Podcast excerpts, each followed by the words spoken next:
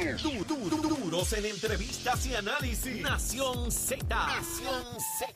Por el habla música y la Z. Y ya estamos de vuelta aquí en Nación Z. Continuamos nuestra conversación a través de la emisora nacional Z93, emisora nacional de la salsa. Y por ahí viene ya mismo los 40, el número 40, el, y el próximo 17 de marzo estaremos por allá y un line-up de artistas increíbles. Y como les decía, ¿verdad? Y ya hice el reconocimiento del compañero licenciado Anthony Maceira, exsecretario de Asuntos Públicos eh, y exsecretario de Puertos también. Eh, buenos días, Anthony, nuevamente. Buenos días, Eddie, a los amigos aquí en el estudio y al pueblo de Puerto Rico que nos sintoniza. Mira, eh, estamos aquí. Y a la eh, sala del juez Anthony Cuevas, que está llena. estamos aquí pendientes a eso, ¿verdad? Están argumentando los diferentes abogados. Eh, ya pasó Frank Torres Viada, vi por ahí a Carlos Gorrín, está Francisco González Magás, está Ramón Rosario. Eh, hay una playa de, buenos abogados ahí. Eh, acaban de, de citar un receso. Hay que ver qué fue lo que pasó. Así que este, tenemos nuestro corresponsal por allá, Pichi Torres Zamora. Este, producción, vamos a ver si, si conseguimos a Pichi que tomara un receso, a ver qué nos dice qué es lo que ha pasado. Si tienes por ahí la información de él, por favor. Mira, Anthony, este, diferentes cosas pasando en la mañana de hoy, en el fin de semana, súper interesante. Eh, hablamos un poquito de eso del hit and run. Hablaba todavía eh, el- el- las consideraciones que, que siguen habiendo eh, sobre el plan de ajuste de la deuda y lo que podría representar para la tarea, la tarifa eléctrica, debo decir. Este, hoy es la, hoy se dicta sentencia para con el exalcalde de Guaynabo, Ángel Pérez, a ver qué pasa con eso. Este, y hay un asunto que no había podido hablar eh, en cuanto a esto, pero tiene que ver, eh, bueno, dos asuntos verdaderamente, de lo que el Rafael Tatito Hernández en pasadas semanas, mucha gente se preguntaba que por qué estaba haciendo las cosas. Y una de ellas es el préstamo de Dorado por 13.7 millones, que parece que la Junta está mirando detalladamente. Y el asunto de las vacunas. Hay una ley para eliminar las vacunas, que se elimine la obligación eh, de los padres. Y sé que te he puesto un menú ahí bastante amplio, escoge por donde quieras empezar, eh, pero me parece que hay unas cosas que están hilvanadas con otras, están, ¿verdad? hay un nexo causal eh, de pasadas semanas a lo que vamos a vivir esta. Pues mira, Eddie, casualmente luego de nuestra discusión aquí sobre ¿verdad? la personalidad de- del presidente de la Cámara, Rafael Tatito Hernández, que, que suele ser estratega, ¿verdad? Tú comentabas que él era de, inteligencia naval y que, que cuando él hace una movida típicamente está viendo más allá. Eh, Y yo tuve la oportunidad de en, en otro programa entrevistarlo y le, le pregunté directamente. O sea, le dije, mira, o sea, Eddie y yo habíamos estado hablando sobre esto en radio y no vemos cuál es el endgame. Y, y básicamente lo que dijo es que él, él, él entiende que el demostrarle a, a los electores del municipio de Dorado que él va a coger batallas no importa contra quién sea o cuán complicados sean, pues es un asunto que le beneficia a él en, en la carrera primarista contra el alcalde incumbente Carlos López. Eh, eh, y trató de establecer un contraste con, con que Carlos López muchas veces se huye de los problemas, que aunque sale bravo y, eh, y habla duro en los medios de comunicación, pero que su estrategia muchas veces es decir, no, es que ese asunto no me toca a mí, ese asunto es del Ejecutivo, eso es- tiene que ver con la Junta de Supervisión Fiscal, y que él lo hizo con mira a establecer un, un contraste, básicamente. Eh, pero, sin duda alguna, yo creo que tú diste en el clavo, te habías dicho que una de, de las posibles estrategias detrás de lo de la mascarilla era, eh, pues, Radicalizar. radicalizar estos grupos que, Sí. que pueden estar opuestos a, a la vacunación compulsoria o no, y pareciera ser que, que hay algo de eso, ¿verdad? Está hoy en discusión nuevamente. ¿Sabes qué me El- preocupa? ¿Qué te preocupa? Gente pegándose tenedores, tenedores de nuevo al cuerpo. El efecto imán. Ajá, la imantada, como le dicen. Lady Magnética. Eh, el- en, el, en, en cuanto al caso del préstamo Saludos a Leo Aldrich. de- del municipio de Dorado, eh, eso surge luego de una, no sé si llamarle querella o queja, pero quien lo refiere es el candidato del PNP, Me Eric está hablando Rolón, ahora del, del- de- del préstamo. Ujú. de- Para del préstamo. para, eh, del préstamo para infraestructura, que una queja que presentó eh, el amigo Eric Rolón. Mira, Le- Leo, Leo le tiene miedo a mojarse un poquito ahí. No, no, no. Leito, Leito se tomó Leo ya- está a saldo. Leito se y tomó hombre, ya Leo, el- recuerda que el hombre mojado no le teme a la lluvia. ¿Te tomaste el, el té de, de lagartijo culeco ya? Ah, muy bien. Gracias. Abrazo, hermano. Y Me decía, Eric Rolón fue quien eh, presentó. Eric Rolón es quien presenta pues ese referido, por llamar de una manera, ante la Sí. Junta de, de- de Supervisión Fiscal. Eh, pareciera ser que también está cogiendo tracción. Y aunque en Dorado todo el mundo está pendiente a la primaria, porque va a ser ciertamente una carrera interesante, eh, yo creo que en esa primaria, quien sea el que prevalezca, va a terminar tan y tan afectado que el PNP tiene una oportunidad real de, de ganar la poltrona municipal de, de Dorado. No sé cómo tú lo ves. Sí, eh, pero yo creo que esto es la venganza del chinito, igual que le va a pasar con el aumento de los jueces. Tatito le va a decirle a la Junta, mira, métete ahí y dale un cantacito, porque eh, hay unos asuntos de recurrencia en el caso del aumento de los jueces. Ya también se habla de que en esa misma resolución pudiera elevarse el, aumento a los, eh, a los legisladores y otros funcionarios, incluyendo al gobernador.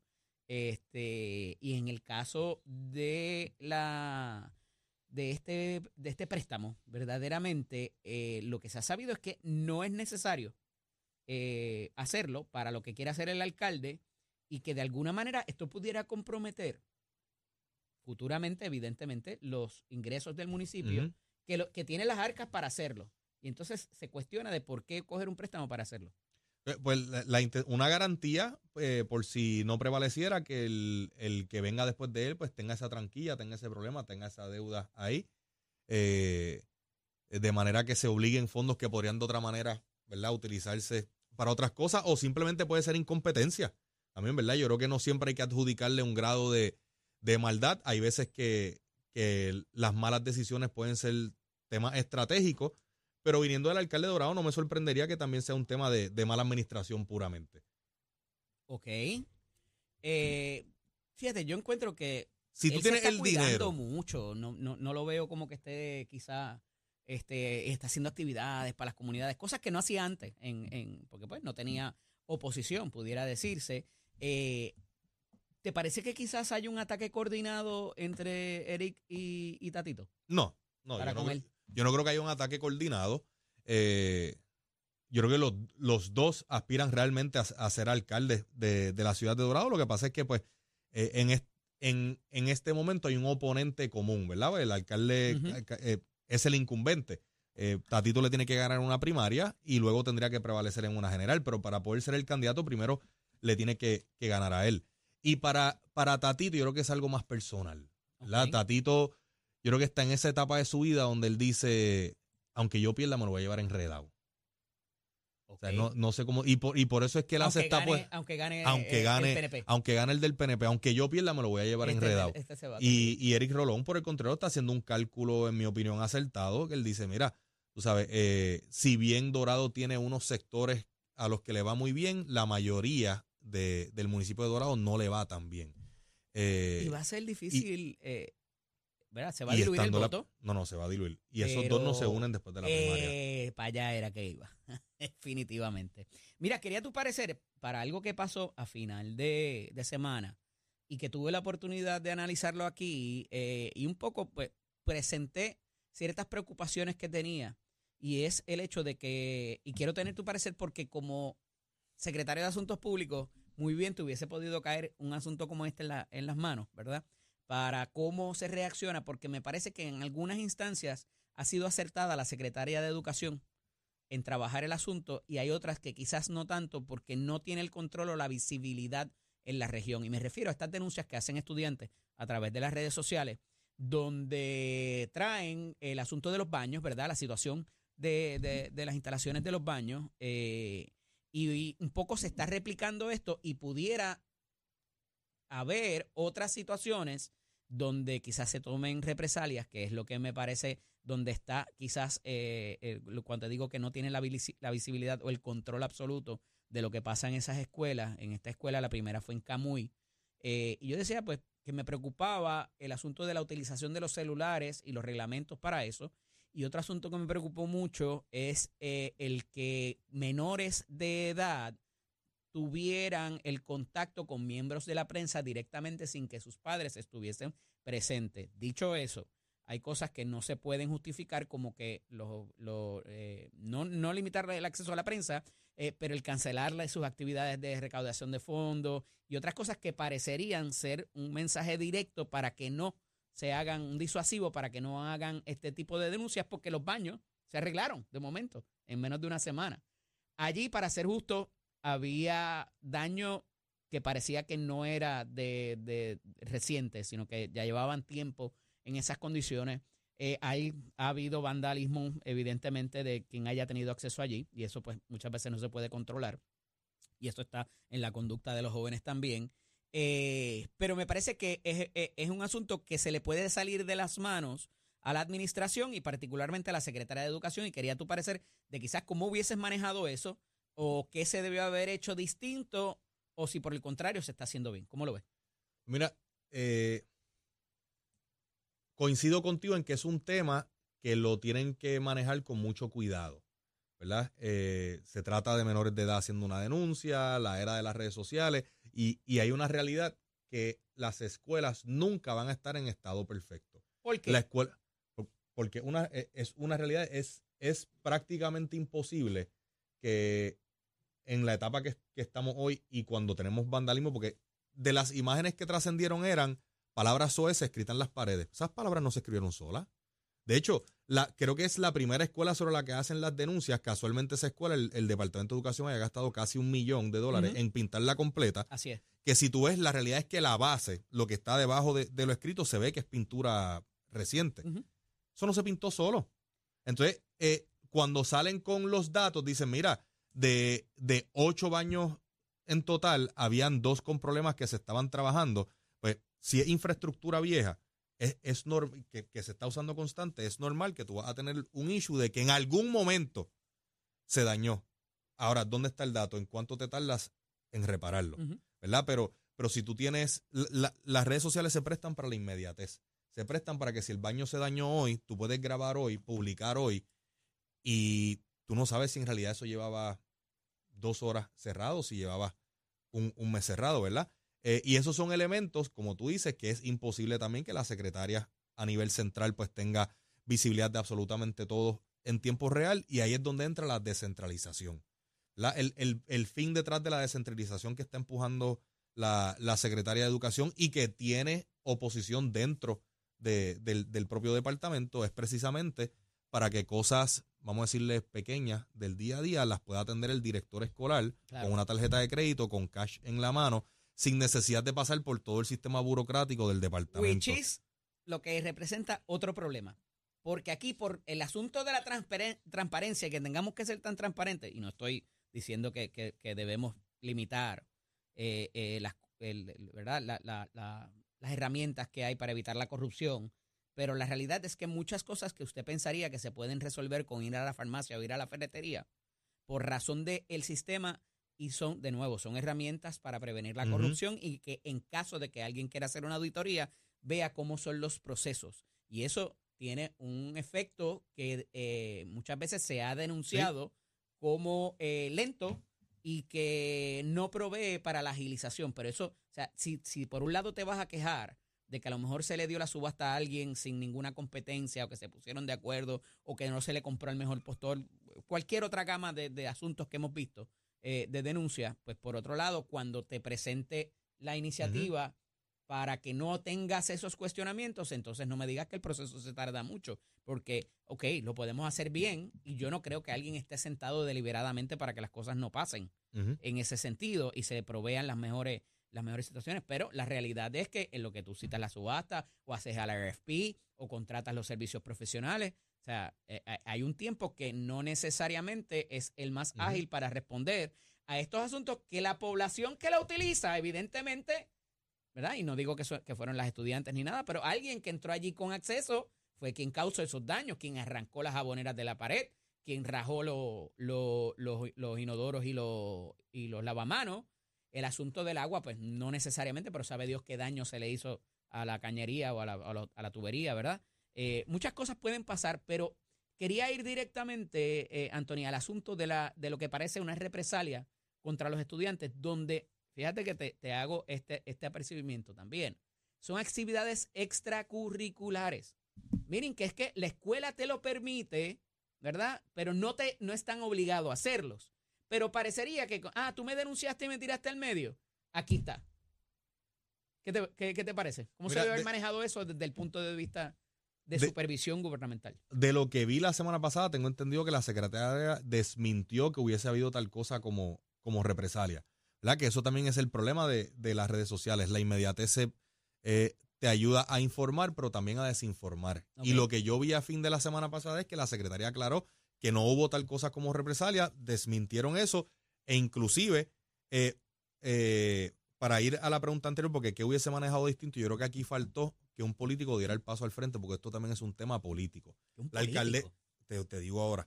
La alcaldesa de Nahuabo, la alcaldesa de. Nahuabo vio la oportunidad y se insertó en la discusión. La alcaldesa de Nahuabo, que a pesar de estar en su primer término, tiene un retante en primaria y, y luego tendrá que ir, obviamente, a la elección general, eh, salió al paso a tratar de montarse en la guagua de este issue, haciendo una denuncia de que supuestamente la secretaria le había contestado como que rough.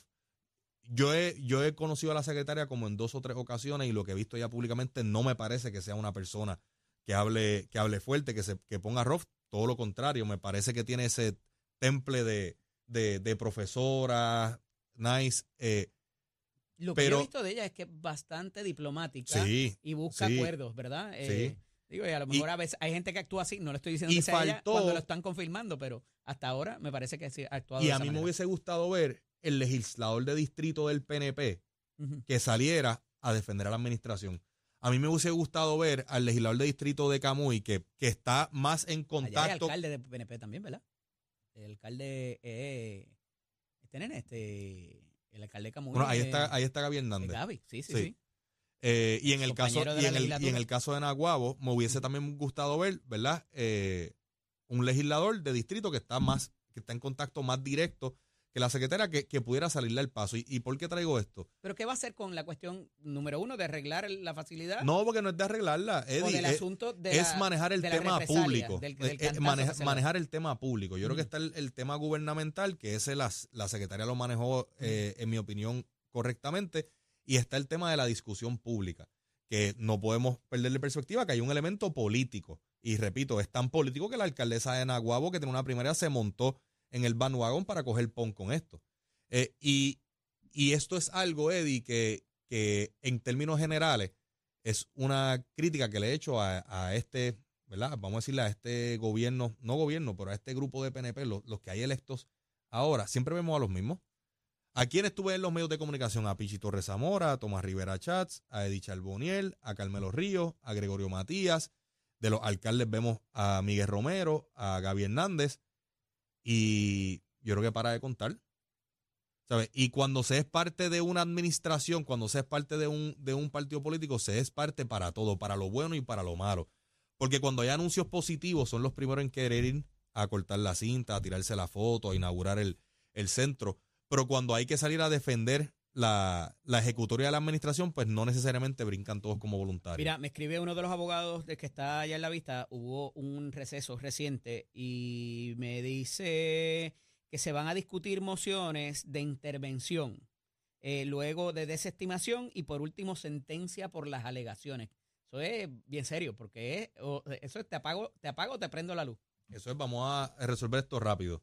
La intervención primero, ¿verdad? Para los amigos y amigas que no escuchan, que no son abogados, intervención es usted no es parte en, en el pleito, Usted no pero fue tiene, emplazado ni es quien presentó la demanda. pero tiene un interés que se podría haber afectado.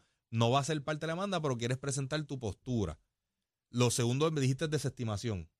Eh, déjame ver. Eh, mociones, intervención primero, desestimación y sentencia por alegaciones. Desestimación debe ser el Partido Victoria Ciudadana y el Partido Independentista Puertorriqueño que solicitan al juez que sin entrar en los méritos diga que esto está muerto por, por la los pechuga. asuntos que se llaman de umbral. Eso es una cosa que hay que decidir. Tema de jurisdicción, jurisdicción, que, demás. que no hay standing, que eh, bajo la 10 punto- la regla Y el 10.2 standing es que quien está presentando la reclamación no necesariamente se Exacto. afecta. eh, también la no concesión de un remedio. Hay, una, hay unas defensas que pudieran terminar el pleito sin tan siquiera entrar en, en sus méritos. Y por las alegaciones Ajá. es si se supera eso, es decir, mira, aquí no hay necesidad de ir a juicio, con lo que están las alegaciones, los hechos están claros y el tribunal puede decidir basado en esto. Si él Aplique, aplique el derecho. aplica el derecho, juez, y decida. Y si hay un juez que se atreve a decidir si en realidad los hechos están claros, yo creo que el juez Anthony Cueva. ¿Te parece que aquí hay controversia sobre los hechos?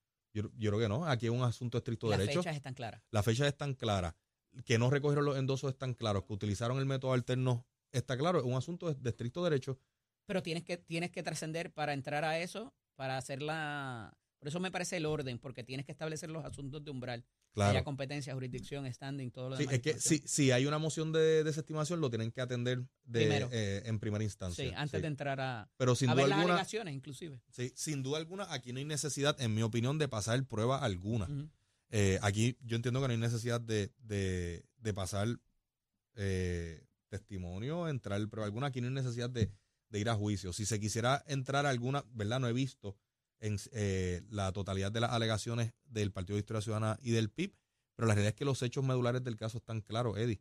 Y en ese sentido, la moción de desestimación se parece bastante también a la de sentencia por las alegaciones, porque tomando lo que está ahí por bueno, sin controversia de lo que las partes alegan, porque yo creo que aquí la demanda no se contestó, se fueron directo a la vista, me parece. Sí. ¿Verdad? Sí, el, el juez yo creo que rápido señaló, el señaló vista y la realidad es que el tiempo apremia, ¿verdad? Yo creo que aquí no había el, el término para poder contestar una demanda, luego una réplica, no, el tiempo apremia y tratándose de asuntos electorales se tienen que trabajar de la manera más expedita posible sin que se vea afectado. Te hago la misma pregunta que le hice ahorita a Héctor Enrique eh, Ferrer.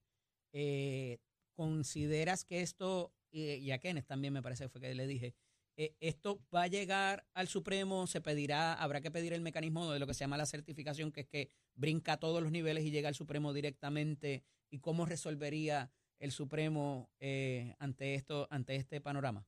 Mira, yo creo que la demanda tiene, tiene méritos, ¿verdad? aquí se trata de, de que el, al haber más de un candidato para la misma posición, a pesar de elegir un, de escoger irse por el método alterno, la ley les requería eh, recoger los endosos y no recogieron los endosos. Miren está ahí, y cuando era el licenciado Iván, Rivera, Iván, Antonio, Rivera, y Reyes. Abogado de, de, los demandantes. El otro abogado de los demandantes era Nelson Torres Jordán, pero no lo he visto. No he visto a Nelson Torres, sí vi a, a, a Ramón, me parece, vi a Ramón Rosario. Sí, vi a Ramón y a y al licenciado Francisco González Y al licenciado Francisco que González. representa a, ellos representan a la ¿verdad? A Vanessa. Al Partido Nuevo Progresista, sí.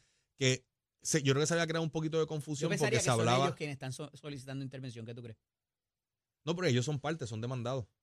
Ah, ellos los demandaron, ¿verdad? Ellos son demandados. emplazaron. ¿Y quién pudiera estar solicitando la intervención? ¿El PIB? El PIB podría estar solicitando intervención y por eso está entonces Gorrín, Gorrín Peralta. Ajá, Carlos Gorrín ahí, sí, sí, sí. Interesante, y veremos lo que pasa, a ver, durante, no ha pasado nada con, con este, con el de Molina, ¿verdad? Nada más. No, Luego de, nada más.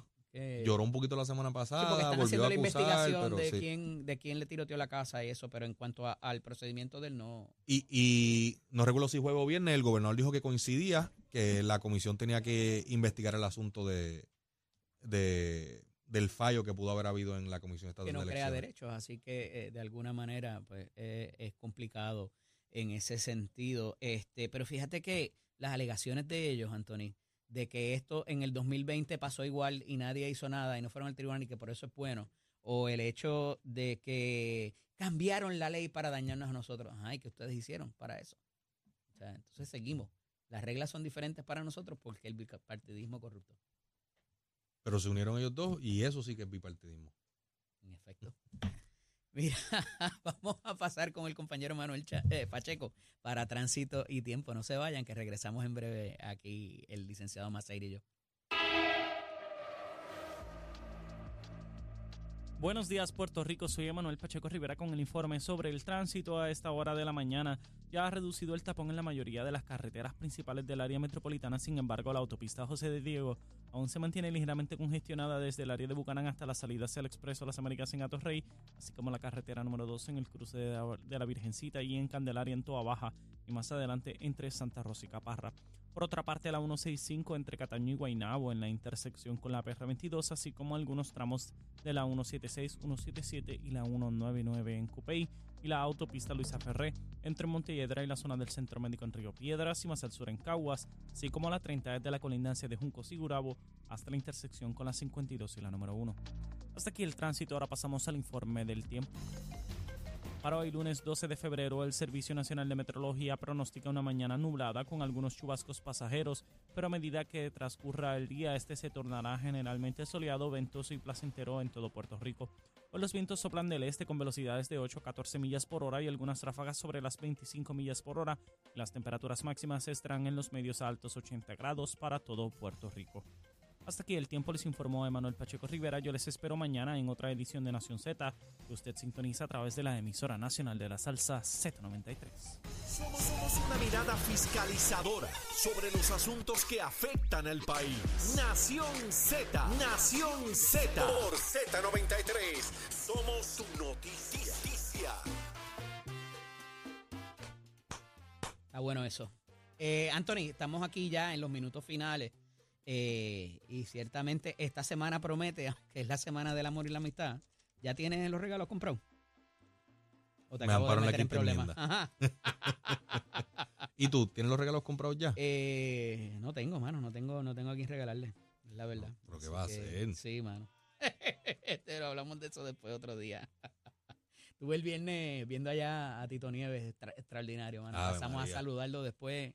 Este, un- eh, dos horas y 43 minutos cantó ese macho.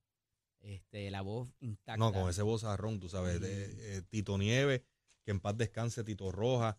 O sea, la, la realidad es Esa que generación fue esa, esa generación fue otra cosa. brutal, brutal, brutal, brutal. Y oye, y después pasamos a saludarlo en el camerino y muy amable. El tipo, él no vive Él aquí. tipazo. pero está pendiente a todo lo que pasa con Puerto Rico. Sabía todo, hasta del cambio de horario de aquí de mío. Así que interesante. No me hablaste eh, y rápidamente quería que me dieras tu parecer de lo que debe pasar hoy en el Tribunal Federal con la sentencia del exalcalde Ángel Pérez. Pues, eh, en este caso, por el haber decidido ir a juicio, pues definitivamente yo entiendo que le impondrán una pena más alta que la que le han impuesto a los alcaldes que se declararon culpables, como fue el alcalde de Trujillo Alto, el exalcalde o, o los dos exalcaldes de Aguas Buenas, el exalcalde de Humacao. Eh, no me atrevería a especular sobre cuál será el término, pero definitivamente veremos una diferencia que el, el- el tiempo, la sentencia que le impondrán a él va a ser mayor a la de aquellos que se, se, se declararon culpables sin hacer que el Estado... eh, Entre cuatro años y seis meses a seis años y seis meses es lo que eh, lo que se ha establecido por lo que pedirán, lo, lo que van a pedir los fiscales, eh, y un pedido de 23 meses de momento de la, de la, de la, en una moción que presenta la defensa. Me pareció bien interesante porque la fundamentan en que ese pedido de probatoria, 23 meses de probatoria, en vez de que haga cárcel. De, pues, y es, eh, pues están buscando asimilarse a la sentencia que le impusieron a, a, repito, a los alcaldes que ya se declararon culpables, Sí. que algunos de ellos yo creo que ya salieron o están por salir. así es, así es. Eh, inclusive le, le- yo creo que les contaron como tiempo cumplido eh, eh, y, y la realidad es que cumplieron, qué sé yo, año y medio, dos años. Así que o supongo que la defensa se estará basando en eso, pero yo me imagino, ¿verdad? La, la fiscalía insistirá y el tribunal tomará en consideración. Pero esos se declararon culpables y no fueron a juicio. Exacto. Aquí por Y eso es un elemento que se toma en consideración, eh, que por ir a juicio, pues, ¿verdad? No necesariamente tiene ese beneficio. Mira, dame la mano que te dejé Ey. aquí ahorita. Es que pensé que terminábamos ya- ahorita y por y eso ya hasta mi mamá me regañó por eso, así que gracias nuevamente Saludos por a tu estar señora con madre. nosotros, Anthony, seguro que sí. Y por allá los tuyos también. Este, volvemos mañana, Dios mediante, para hacer toda esta recapitulación, ¿verdad? Y mantener esta conversación que hemos tenido para con ustedes. Esperemos que sea de su agrado. Así que tengan excelente mañana y sigan en, sintoni- en sintonía de la emisora nacional de la salsa Z93. Llévatelo, chamo.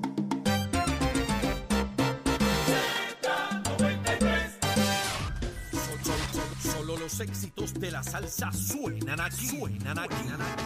La vida te